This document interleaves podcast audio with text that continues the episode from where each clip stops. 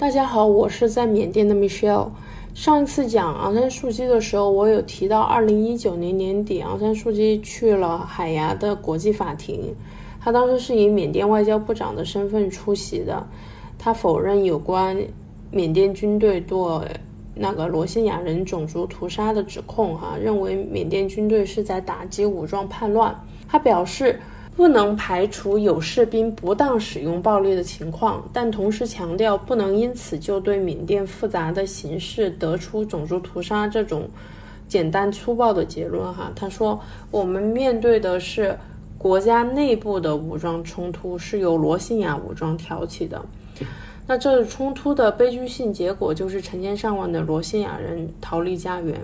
如果缅甸军队真的犯下了那个战争罪行的话，会在缅甸国内受到刑事责任的追究。那他的这种辩护也让西方社会大为不满哈，媒体上都说什么人权斗士一下成了军方的代理人啊这之类。但在我看来，这很正常，因为这就是缅甸在处理内部问题的时候，可能党派之间会有争执、有对峙。但是在外界来指手画脚的时候，人家就保持一致对外的态度，所以我觉得这很正常。西方不满可能是因为一向比较亲英亲美的昂山素季没有随他们的想法哈。这一次，那因为罗兴亚人的问题呢，昂山素季前前后后也一共有八个奖项都被撤回了，包括什么牛津市荣誉市民啊等等，而且这些奖项还呼吁诺贝尔和平奖也撤回。搞得诺贝尔那个委员会还出来专门向外界宣布说，呃，昂山素季获得的诺贝尔和平奖不会被取消，因为诺贝尔奖是为了表彰获奖者过去的一些有价值的努力，或者是取得的成就哈。嗯，所以我我就觉得有点搞笑哈，因为这就像打扮玩偶一样，你听话的时候我给你颁个奖。反正也没有什么实质性的好处给你，你不听话，我又把奖项收回来哈。那昂山素季在接受日本媒体 NHK 采访的时候，也说了一段话，表示自己对奖项和荣誉并不在乎。原话是这么说的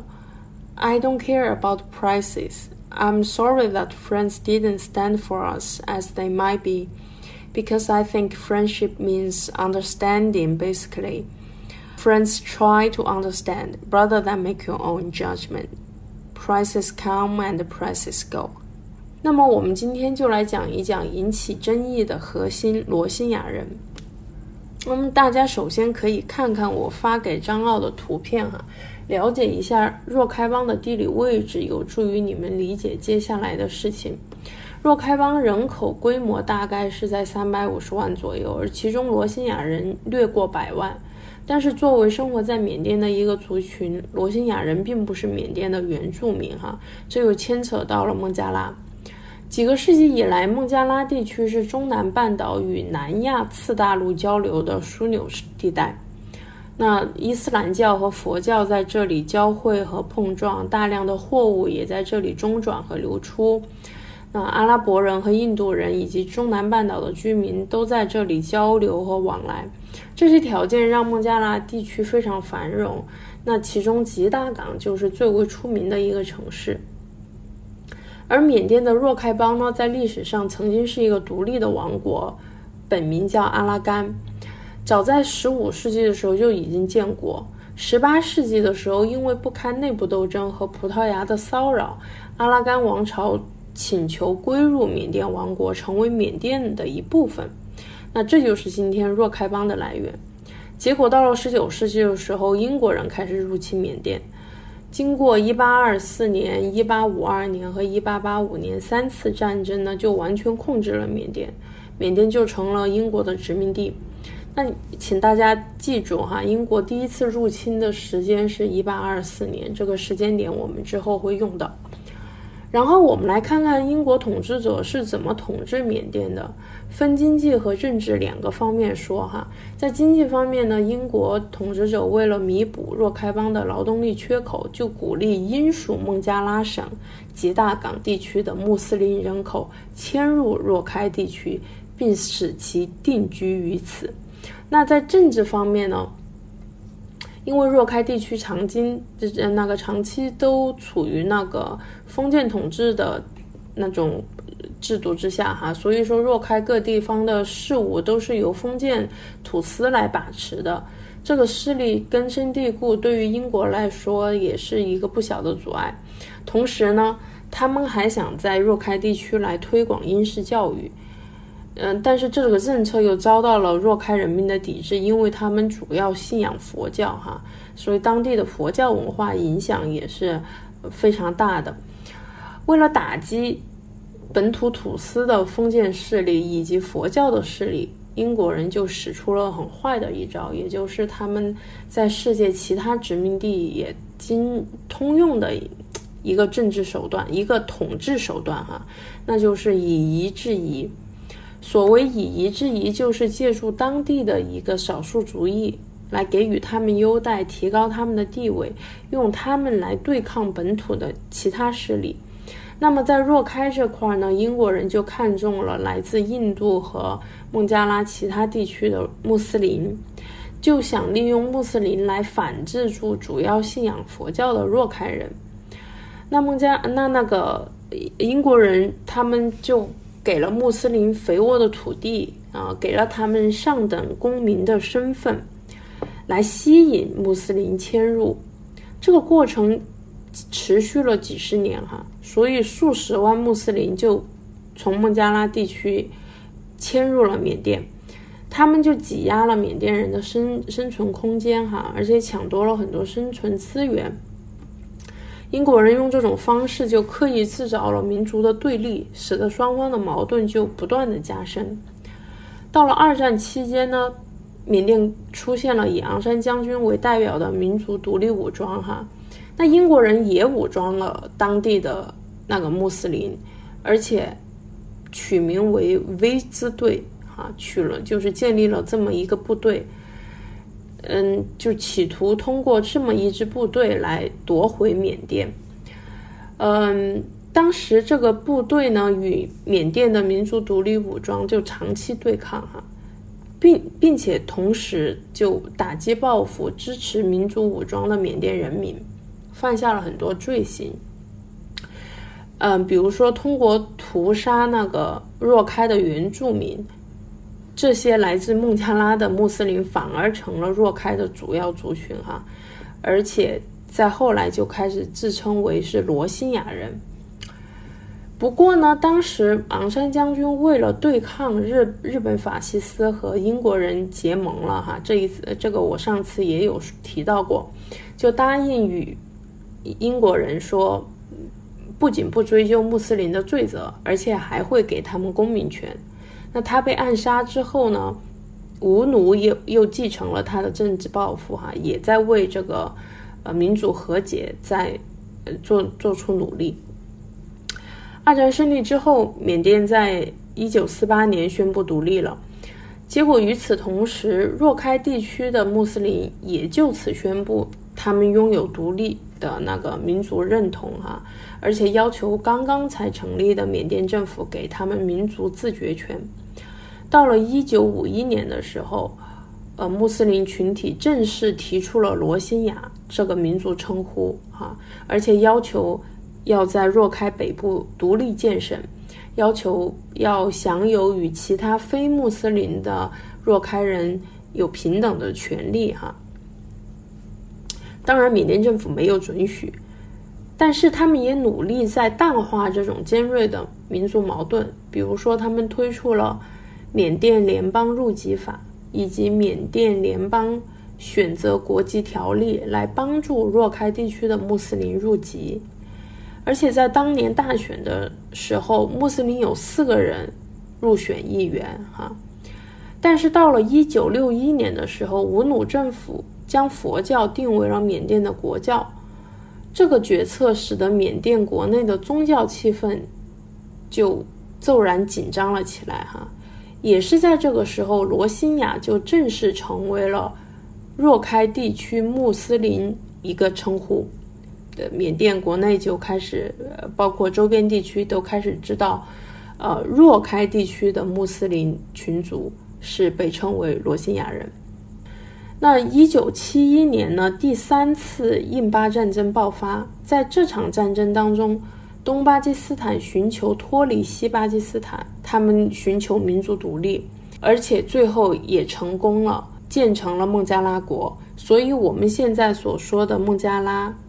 就是东巴基斯坦。我们现在所说的巴基斯坦是以前的西巴基斯坦，哈。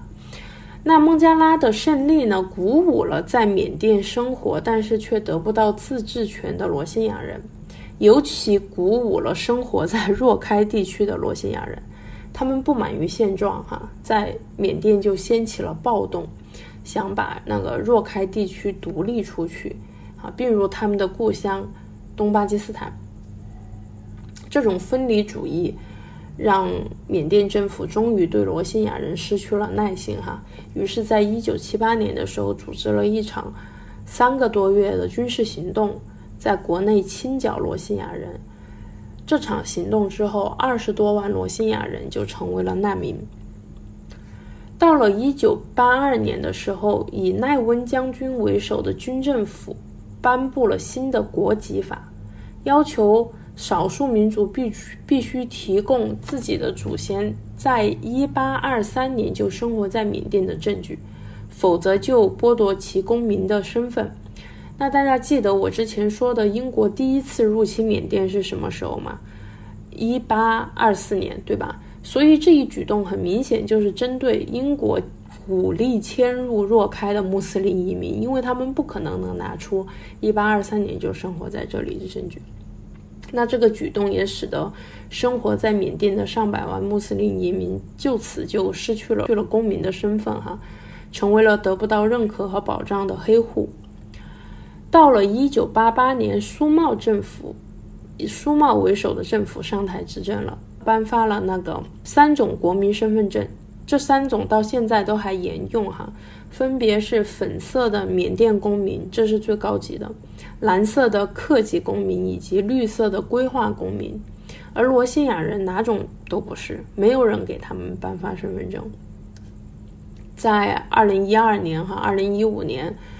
又因为民族矛盾的激化发引发了两次大的难民危机，哈，呃，当时联合国也有。就是也有进行紧急的干预。如今呢，孟加拉边境就是用来收容罗兴亚人的难民营，已经成为世界上最大的难民营之一。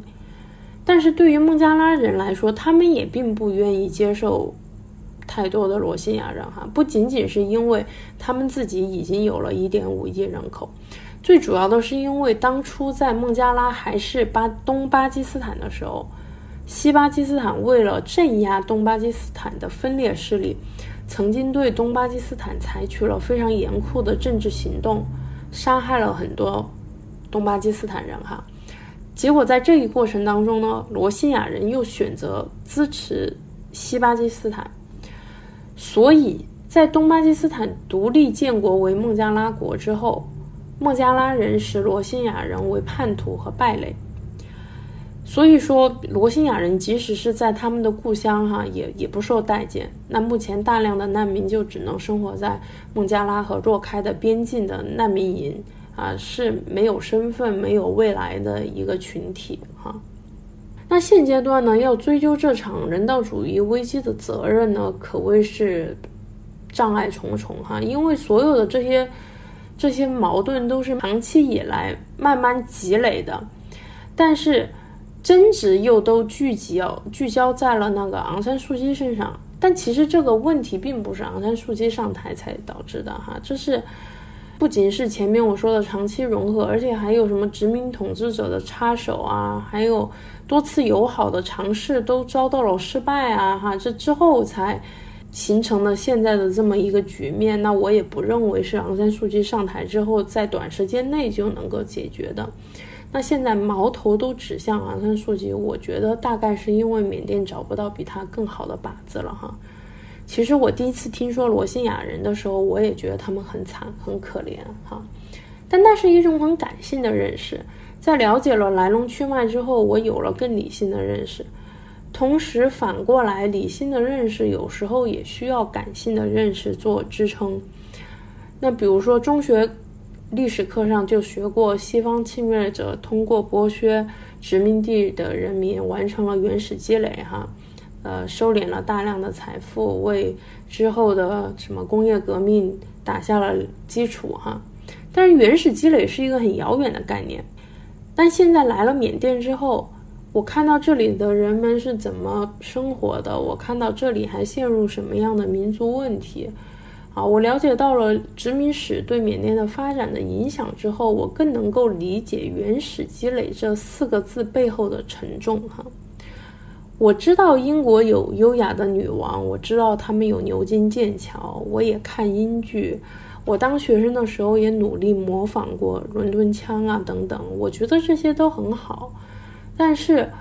我也要我自己知道。他们的财富是建立在侵略和掠夺之上的，那富饶的土地曾经被他们侵占，土地主人的生活被他们偷走，为了自己的经济利益、政治利益，全然不顾当地人民的宗教信仰和文化，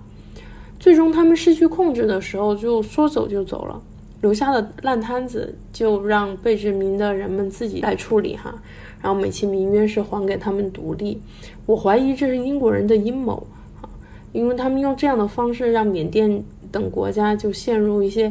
剪不断理还乱的民族问题之中哈，陷入这种经济发展和民主发展的泥潭之中。那虽然。呃，日不落帝国已经辉煌不再，但是别人发展发展不了，或者别人走上一条弯路，能延迟对他们的威胁，或者无法对他们产生威胁啊。这当然这只是我个人的判断。好，今天的分享就到这里，谢谢大家收听。